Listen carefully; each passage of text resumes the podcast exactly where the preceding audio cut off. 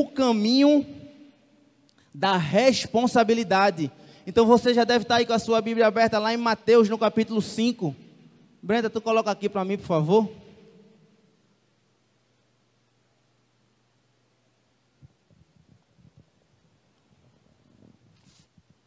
Mateus capítulo 5, Jesus começa a dar esse discurso, que é o discurso mais longo que você vai acompanhar de Jesus em todos os evangelhos.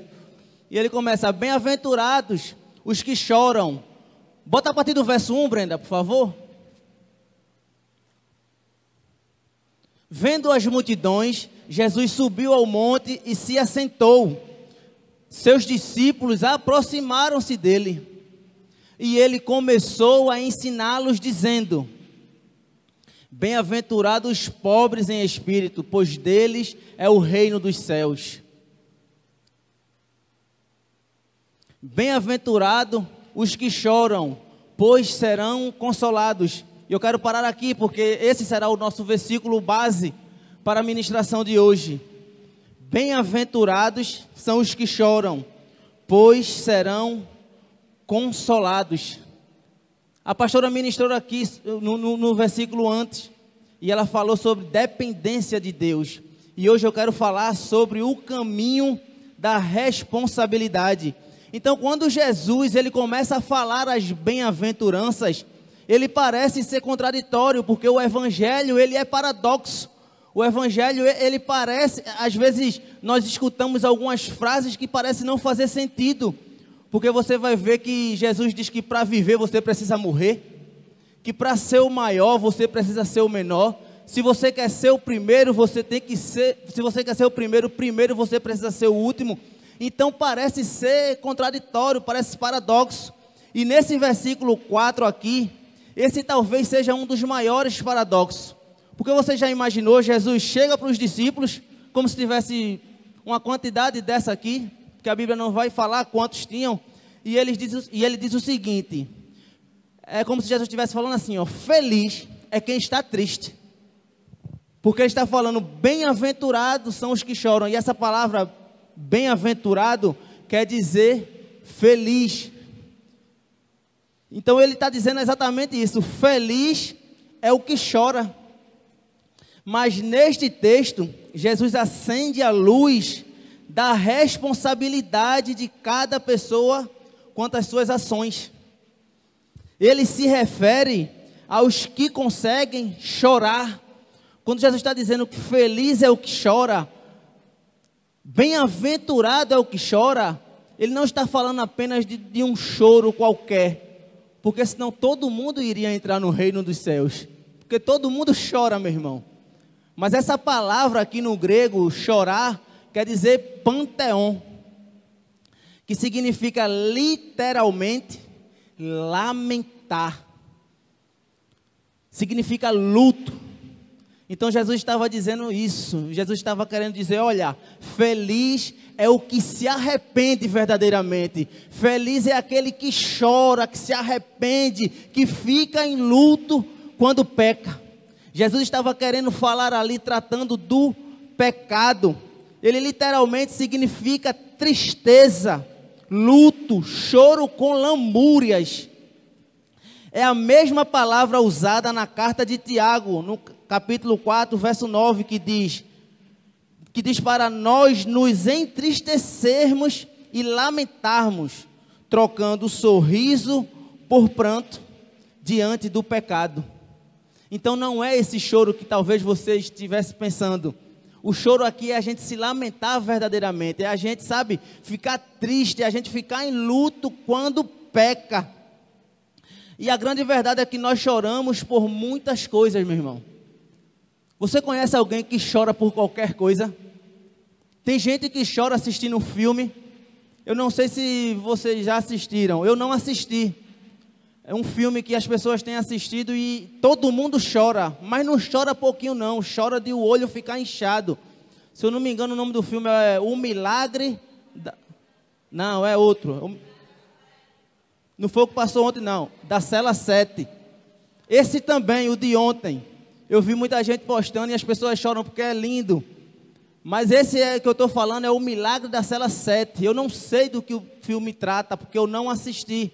Mas a minha esposa teve, alguns meses atrás, ela estava assistindo e ela chorava, meu irmão. Mas ela chorava copiosamente.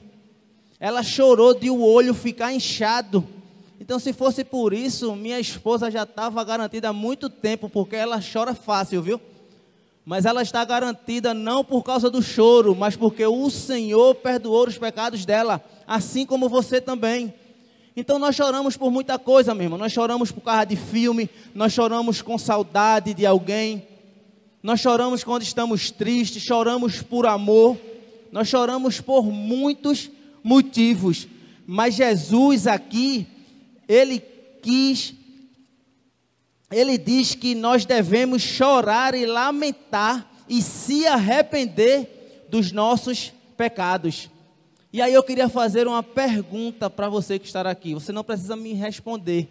Você só faça aí uma autoanálise. Qual foi a última vez que você chorou por causa do seu pecado?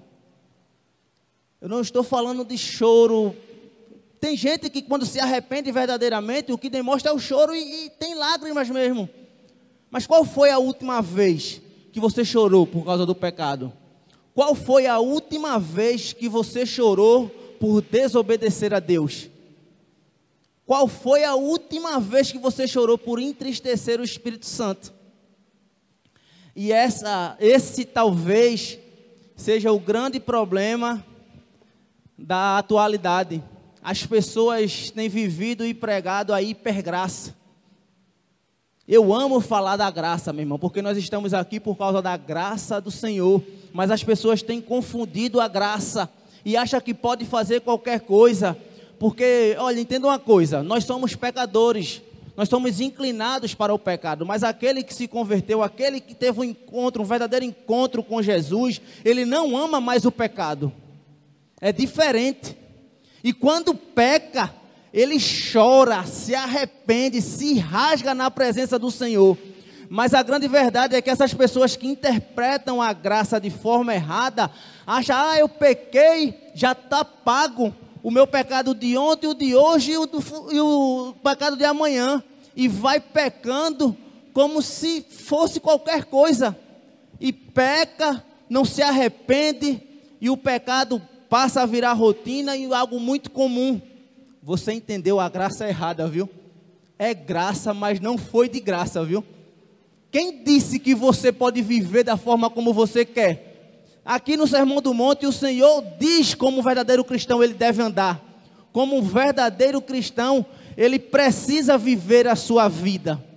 Então, quando Jesus fala desse choro, ele está falando disso e que a gente faça essa reflexão, porque quando nós a gente vem ministrar aqui, o primeiro a ser ministrado somos nós. Então que a gente comece a pensar direitinho, que a gente comece a rever conceitos. Não confunda, não interprete a graça de forma errada. Amém? Glória a Deus por isso. Então, meu irmão,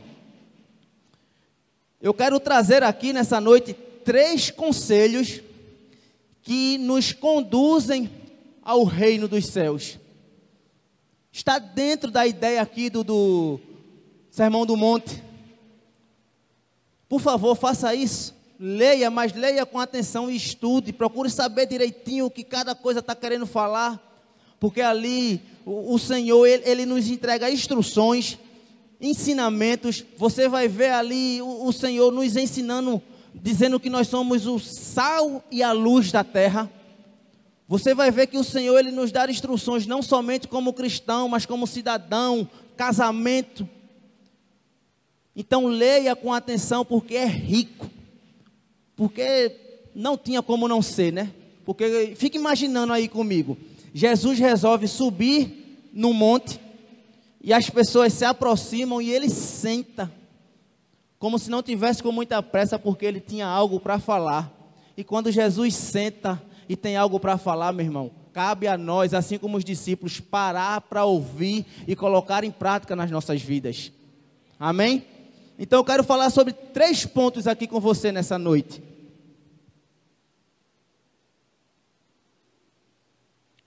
O primeiro ponto é: chore pelo seu pecado. Eu já perguntei a você qual foi a última vez que você fez isso? Qual foi a última vez que você chorou? E eu queria que Brenda colocasse aqui. Se você quiser abrir a sua Bíblia, você abra ou me acompanha aqui. Salmos 51, verso 1 ao 3. Isso é Davi falando: Tem misericórdia de mim, ó Deus, por teu amor, por tua grande compaixão, apaga as minhas transgressões. Lava-me de toda a minha culpa e purifica-me do meu pecado, pois eu mesmo reconheço as minhas transgressões e o meu pecado sempre me persegue. Meu irmão, Davi aquele estava se rasgando na presença do Senhor. E você que conhece a história de Davi, você sabe que Davi, quando pecava, que Davi, quando errava, que Davi teve muitos erros. Davi pecou muitas vezes. E muitas vezes eu fiquei falando, esse Davi não tinha jeito não, viu? Davi era uma bênção. Mas um dia o Espírito Santo disse a mim, é, Davi representa você, viu? Davi nos representa perfeitamente, meu irmão, porque nós somos pecadores e nós falhamos. Mas a diferença de Davi, Davi ele foi reconhecido e é até hoje como um homem segundo o coração de Deus, porque Davi quando pecava, quando errava, Davi se rasgava, ele chorava pelo seu pecado. Davi protestava, jejuava, ele lamentava profundamente. Por isso, Davi foi o homem segundo o coração de Deus. Na minha Bíblia, vai dizer assim no, no, no início: tem o título e embaixo vem dizendo que quando Davi escreve esses versículos, ou, ou esse salmo, ele estava, é, foi logo depois que ele peca quando ele toma a mulher do seu soldado para si, você conhece essa história com Betseba, e Davi faz toda aquela série de erros que nós já conhecemos, e quando Davi reconhece que o profeta chega nele e conta aquela historinha que a pastora falou aqui no domingo, Davi se arrepende ele escreve esse salmo aí, é, lamentando, se rasgando na presença do Senhor. E esse é um dos motivos porque até hoje Davi é reconhecido como um homem segundo o coração de Deus. Existe uma diferença entre choro por remorso e choro de arrependimento. Porque às vezes as pessoas choram de remorso, mas não é sobre esse choro. Nós precisamos chorar por arrependimento. Remorso é quando nós temos medo das consequências. E o choro de arrependimento é quando nós lamentamos, quando nós choramos pelo nosso erro, assim como Davi fazia. E eu botei aqui a diferença entre Davi e Saul. Saul foi o rei antes de Davi. E Saul, ele quando chegou um período do seu reinado, Saul começou a ter atitudes que desagradavam a Deus. Saul começou a pecar contra Deus, a desobedecer ao Senhor. E lá no se você quiser, você anota depois você leia. Lá em 1 Samuel, no capítulo 15, nós vamos ver o episódio onde Deus manda o profeta Samuel falar com Saul. Porque Deus dá umas instruções a Saul. Saul vai lá e faz tudo diferente do que Deus havia mandado. Só que ali foi a, foi a gota d'água, porque Saul já vinha pecando, Saul já vinha fazendo muitas coisas que não agradavam mais a Deus. E Saul vai lá e sacrifica, é, como Deus não tinha mandado, Saul desobedece e faz as instruções totalmente diferentes do que Deus tinha falado. E Deus manda Samuel conversar com Saul. E Samuel chega para Saul e diz: Saul, o Senhor está te desaprovando. E Saul, naquele momento, ele começa a querer se justificar. E ele disse: Não, não, com as minhas palavras. Ele diz: Não foi bem assim. Eu não fiz isso. Eu fiz assim, eu fiz assim. Saul mais, e, e Samuel, mais uma vez, diz para ele que ele não está fazendo as coisas como o Senhor queria. E quando é, Samuel fala a Saul que ele estava sendo reprovado e Deus estava naquele dia tirando ele do reinado, a consequência veio. Ele disse: Não, não, não é verdade, eu confesso. Então não era um choro. Ele começou a chorar na presença de Samuel, porque Samuel era o representante de Deus. Ele começou a chorar a ponto de, de puxar e rasgar as vestes de, de Samuel. Só que já era tarde. Não que era tarde, mas na verdade ele não tinha se arrependido verdadeiramente. Ele tinha, ele estava chorando por remorso, quando ele entende que o reinado dele estava acabando, quando ele entende que Deus estava tomando o reinado dele para dar a outro. E esse é o choro por arrependimento. É quando nós choramos ou dizemos que nos arrependemos porque sabemos que a consequência vai vir. Já Davi era diferente. Davi confessava, independente da, da consequência que pudesse vir. Davi se arrependia e se rasgava na presença de Deus. Davi era o homem segundo o coração de Deus, por isso, ao invés de lamentar, muitas vezes nós queremos justificar, meu irmão. Infelizmente, às vezes a gente peca, a gente erra, ao invés de a gente chegar e confessar e pedir perdão e se rasgar e chorar na presença de Deus, às vezes a gente quer justificar. A gente quer dizer, não, não, mas não foi bem assim, não. A culpa foi de fulano, a culpa foi de ciclano, eu estou fazendo isso. Eu pequei por causa, porque lá em casa é assim. Eu fiz isso porque a faculdade. E aí eu me lembro de Eva, Adão e Eva. Você conhece a história? A serpente aparece para eles. O diabo, em forma de serpente, aparece para Adão e Eva, oferece o fruto e a Bíblia vai dizer que o fruto era atraente. A Bíblia vai dizer que o fruto era suculento. E aí você já sabe a história, eles comem. Parece para Adão e Eva, ele vai ter com Adão.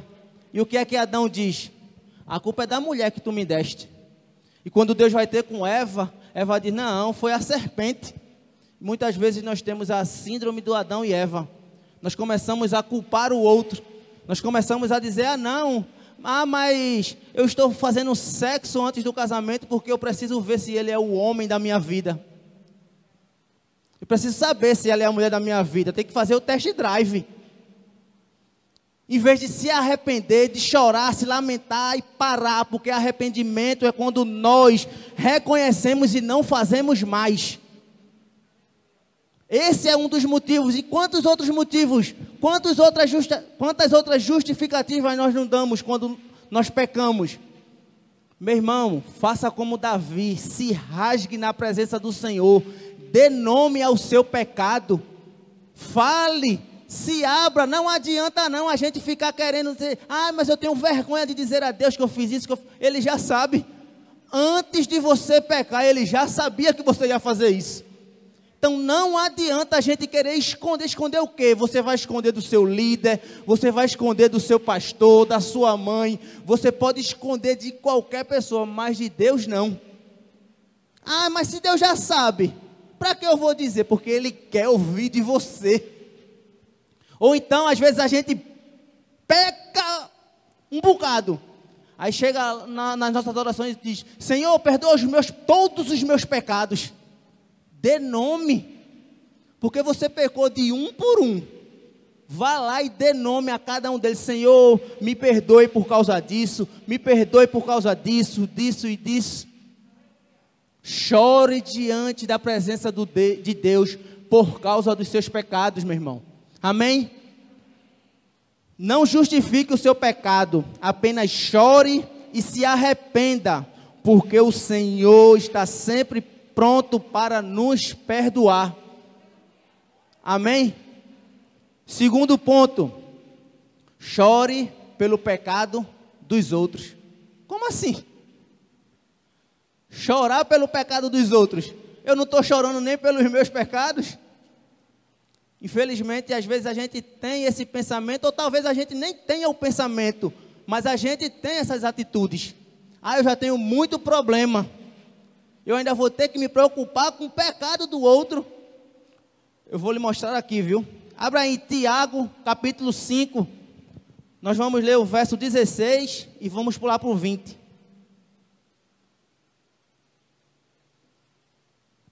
Olha o que Tiago fala. Portanto, confessem os seus pecados uns aos outros e orem uns pelos outros para serem curados.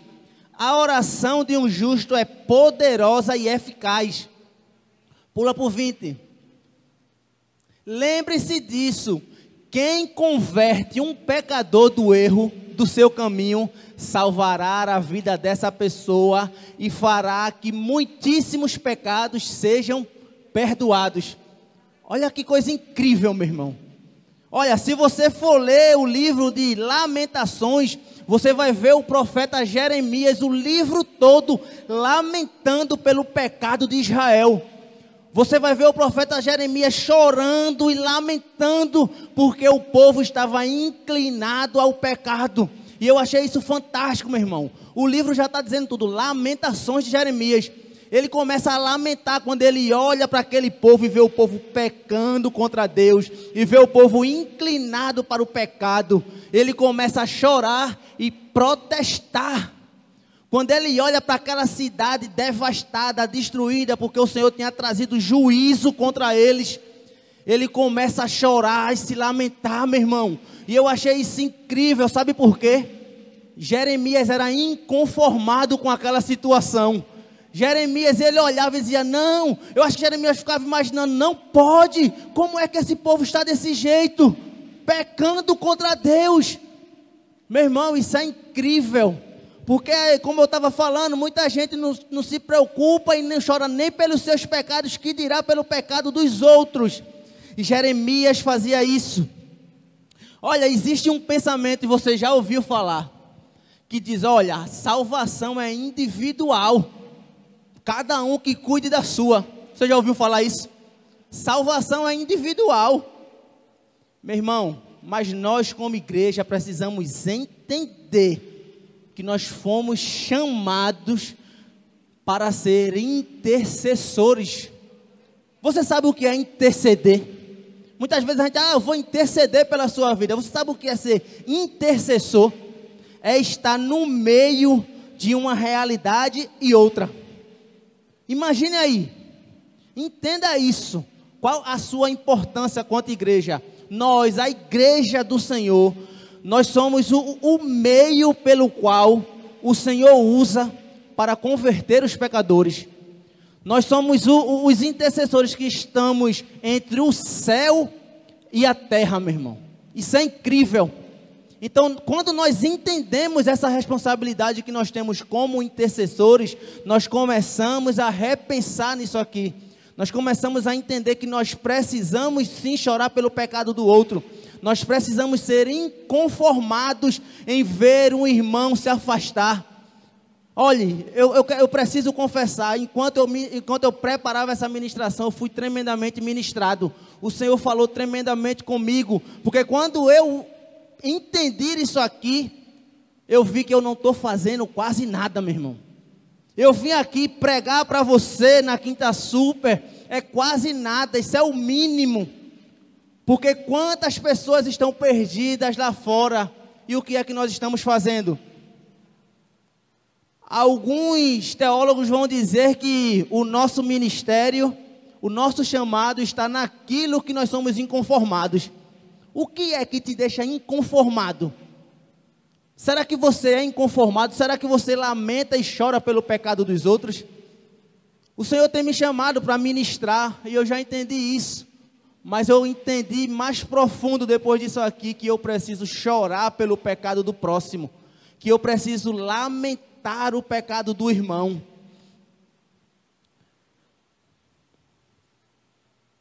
E nós fomos chamados para isso. Olha o que eu coloquei aqui. Nós fomos chamados para lamentar e apresentar a solução para o pecado. Esse é o nosso chamado. Quando Jesus disse: Ide e pregai o evangelho a toda a criação. O que é o evangelho? A palavra evangelho quer dizer boa notícia.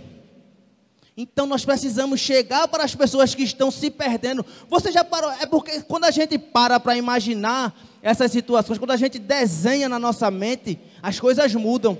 A grande verdade é que o mundo está caminhando direto para o inferno. Está indo para o precipício. E quando Jesus diz, ide e pregai o evangelho, é como se as pessoas estivessem todas indo para esse precipício, e chega eu e você lá gritando e diz, ei, eu tenho uma boa notícia. O Senhor perdoou os seus pecados e você só precisa se arrepender. Você já parou para imaginar quantas pessoas não iam? Sabe aquele estralo? Eu estou indo para onde? Isso é o Evangelho. É a gente dar a boa notícia. Olha, eu já falei sobre isso aqui no Advance. Que muitas vezes a gente tenha dado bons conselhos. E não é ruim. A gente dá, dá bons conselhos e a gente chega para o irmão e diz: Olha, meu irmão, você está pecando. Isso é pecado. E o irmão diz: Não, eu sei que isso é pecado, mas eu não consigo. Aí a gente diz: Você sabia que Deus está muito triste com você? Aí o irmão que não conhece Deus, igual você conhece, vai dizer: Esse Deus é muito chato. Que Deus chato. Aí veja como muda. Se a gente chega e diz: Meu irmão, você está pecando, você está vivendo nessa vida. E a gente diz: Meu irmão, por que você não deixa essa vida de pecado? E aí o irmão vai dizer: Não, mas eu não consigo vencer o pecado, eu não consigo vencer as drogas, eu não consigo vencer o álcool. E aí a gente diz: é, Eu sei, você não consegue, mas o Senhor já venceu esse pecado lá na cruz do Calvário. Olha como muda. Não, não é você. Muita gente tem tentado, mas não consegue por causa disso, porque acha que eu não consigo. É verdade, você não consegue. Mas Jesus já venceu, meu irmão. Isso muda tudo. Não somos nós que conseguimos. Está pensando que foi você que conseguiu deixar a sua vida de pecado? Foi. Foi o Espírito Santo que mora dentro de você, meu irmão. Nós não conseguimos nada porque nós somos inclinados a fazer o errado. Paulo já disse isso. O mal que eu não quero fazer, eu já fiz. Então, quando o Espírito Santo passa a habitar dentro de você, as coisas mudam, mas você precisa entender e ter essa convicção. Porque se você ficar tentando com as forças do seu próprio braço, você não vai conseguir. Você vai continuar nessa de cai e levanta, cai e levanta. Mas quando você dizer, Senhor, eu não consigo entregar nas mãos, dizer, Espírito Santo, me ajuda, eu duvido, meu irmão. Aí as coisas mudam. Amém? Então nós fomos chamados para isso, nós fomos chamados para lamentar e apresentar Jesus e o Evangelho a essas pessoas. E aí eu pergunto mais uma vez: quantas vezes você chorou pelos pecados da humanidade? Sabe, eu fico imaginando quando a gente está assistindo os repórteres, e todos os dias nós vemos crimes horríveis, nós vemos estupro, assassinato, roubo. De ontem para hoje teve a tentativa de fuga em Limoeiro, se eu não me engano. As pessoas estão perdidas, meu irmão. Essas pessoas estão indo direto para o buraco, meu irmão. Estão indo direto ao precipício. E o que é que nós estamos fazendo? Será que a gente tem assistido a televisão e vê esses traficantes? Vê, será que você tem passado aqui pela avenida, vê esses jovens se perdendo nas drogas, vendendo e usando? Será que você tem chorado assim como a Bíblia manda que a gente chore? Será que você é inconformado com isso? Porque falar, eu sei que a gente fala, poxa, fulaninho, olha para ali, os meninos estão novos, não, meu irmão, mas não é apenas isso, é a gente se posicionar, é a gente ser inconformados, porque quem é inconformado, ele tenta mudar a situação, ele tenta mudar a realidade, e nós fomos chamados para isso, meu irmão. Como ouvirão se não há quem pregue? Nós precisamos nos posicionar e chorar pelo pecado do próximo. Seja um inconformado. Muitas vezes nós ficamos conformados. Essa daqui é boa porque é nossa realidade. Nós, é, nós, célula é o nosso jeito de ser igreja, amém? E nós amamos. Eu, particularmente, eu fico ansioso pelo dia de célula. Tanto a minha célula quanto a célula que eu sou discípulo do pastor. Porque é incrível, meu irmão. Nós passamos a ser família. Amém?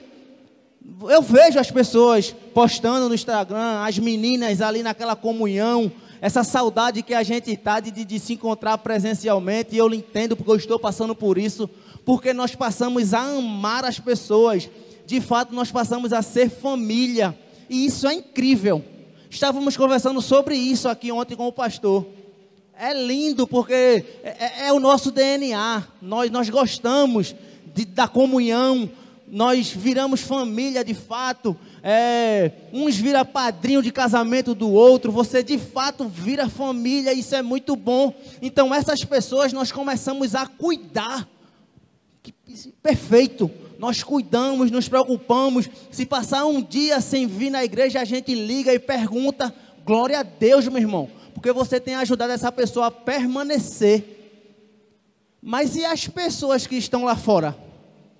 E aqueles que se afastaram, será que a gente tem lamentado pelo pecado dele? Será que a gente tem feito alguma coisa? Meu irmão, o intuito de célula é isso, é a gente virar família. Mas não é somente isso. A célula ela precisa ser apostólica, ela precisa ser inconformada. Quantas vezes você levou um visitante para sua célula? Você entende como as coisas mudam? Glória a Deus, meu irmão. Eu amo meus discípulos. Nós somos parceiros. Sabe, é quando alguém está passando por alguma situação, se colocar no grupo, a gente tenta ajudar de alguma forma. E eu sei que você está se identificando, porque sua célula é assim também. Glória a Deus. Mas você, você e os irmãos da sua célula estão firmes. Não seja apenas firmes, sejam inconformados. Vá buscar os que estão se perdendo.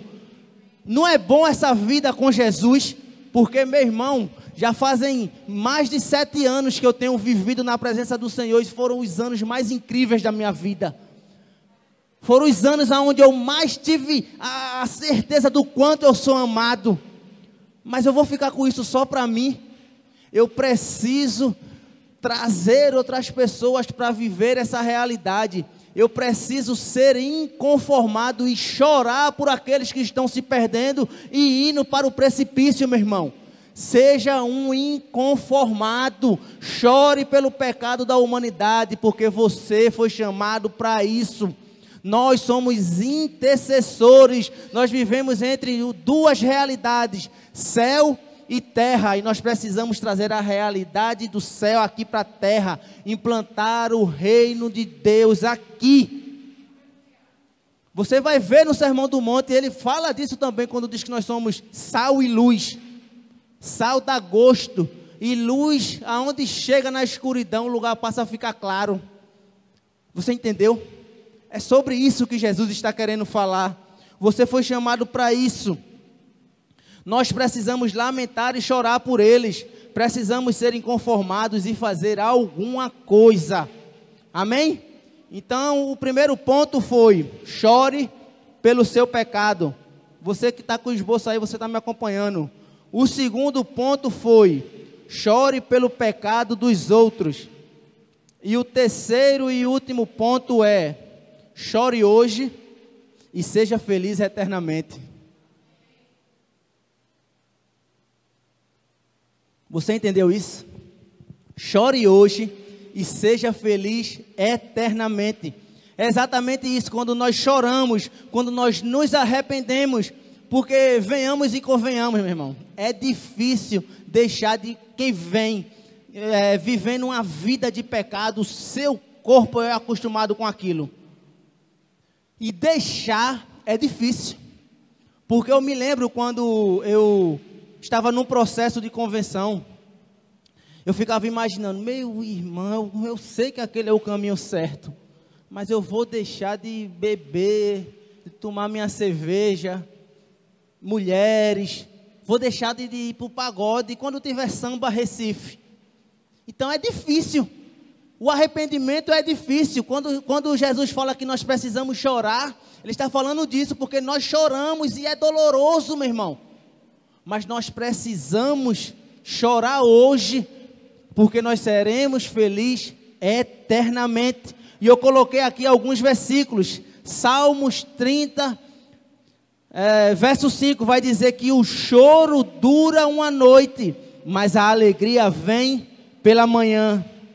João 16, 33 vai dizer: No mundo tereis aflições, mas tende bom ânimo, eu venci o mundo.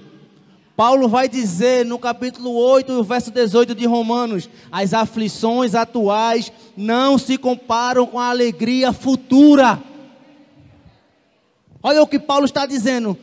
As aflições, os sofrimentos que você está vivendo hoje, nem se compara com aquilo que você vai viver lá no céu. É alegria na presença do Senhor, meu irmão. Não terá choro nem ranger de dente. Porque é diferente a realidade do diabo e a realidade de Deus. Olha o que eu coloquei aqui. Entenda uma coisa: o diabo oferece alegria no começo e choro no fim. Deus oferece choro no começo e alegria eterna no fim. Olha como é diferente o trabalhar do diabo e o trabalhar de Deus, porque o pecado é bom, como eu estava dizendo a você, é bom para a carne. Nós temos felicidade momentânea, mas no outro dia vem o vazio e a condenação.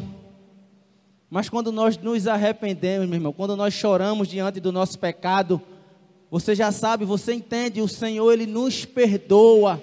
E agora nós passamos a viver com expectativa para o grande dia, para o dia que não terá fim. É o dia que estaremos na presença do Senhor, felizes para sempre. Olha, eu coloquei aqui mais uma vez o exemplo do Gênesis, da queda, do fruto proibido, como eu falei no começo. A serpente traz o fruto proibido. Ela chega para Adão, para Eva e diz: Olha, por que você não come daqui, desse, dessa árvore? E ela diz que Deus não permite, que pode comer de qualquer uma, menos daquela. E a serpente apresenta. E a Bíblia vai dizer que o fruto ele era atraente. E Eva se vê tentada pelo fruto. E aí você já sabe, Eva come e dá para Adão. E de fato aquele fruto poderia até ser doce e atraente, mas no final ele tinha um gosto amargo e era venenoso. Aquela atitude de Adão e Eva resulta na queda. Eles foram felizes por alguns segundos, por alguns minutos, enquanto comia aquele fruto. Mas ao terminar, o fruto era amargo e venenoso. Eles foram expulsos do jardim do Éden. Do Éden. E eu coloquei outro para contrapor, que está lá em Lucas. Abre para mim, por favor. Lucas, capítulo 9, no verso 23 e o 24. Olha o que Jesus fala. Dá uma palavra dura, né? Jesus dizia a todos: Se alguém quiser acompanhar-me, negue-se a si mesmo, tome diariamente a sua cruz e siga-me.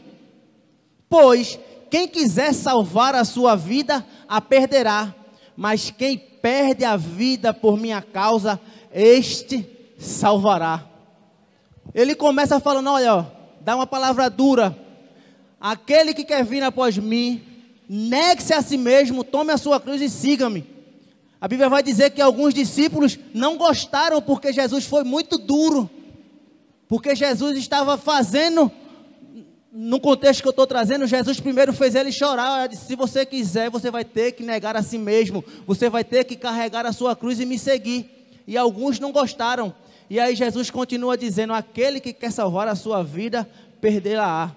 Mas aquele que perder a sua vida, a salvará. E olha o que eu coloquei aqui. O fruto proibido gera queda e morte, mas negar a si mesmo gera vida eterna ao lado do Senhor. É sobre isso que Jesus estava falando. Entenda uma coisa: o pecado é como uma fruta doce, como eu disse a você, e atraente, mas o seu final, o seu veneno é amargo e mortal. Então, sexo, drogas, bebidas, pode até ser bom, meu irmão. Como eu estava dizendo, essas coisas podem até ser boas para a carne. Eu me lembro da vida que eu levei.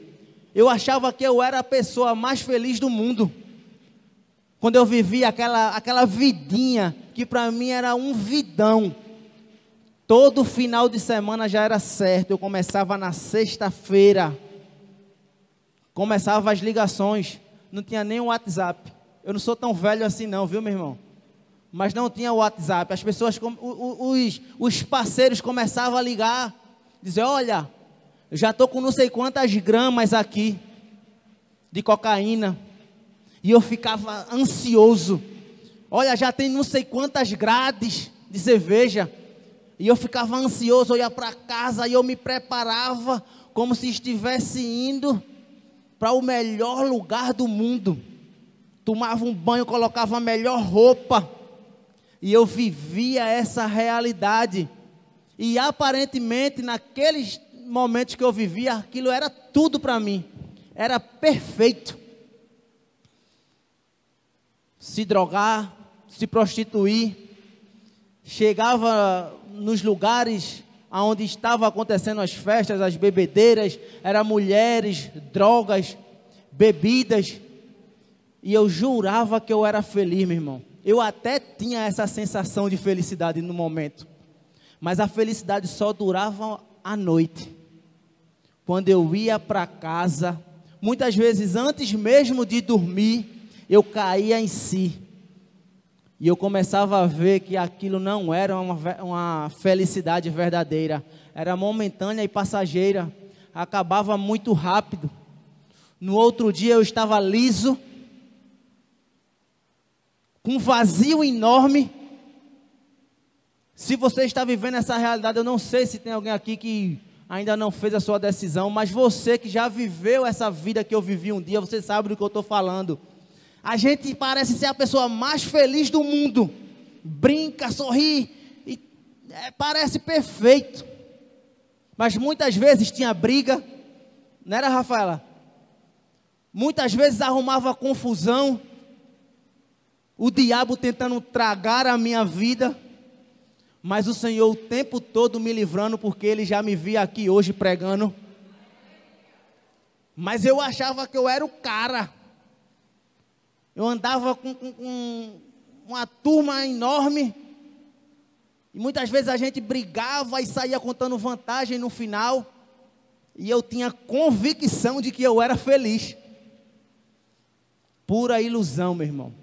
No outro dia estava lá o vazio no meu coração e a condenação, porque eu tinha convicção de que aquilo era errado porque eu mesmo vivendo naquela realidade, eu sempre soube que o melhor caminho era Jesus.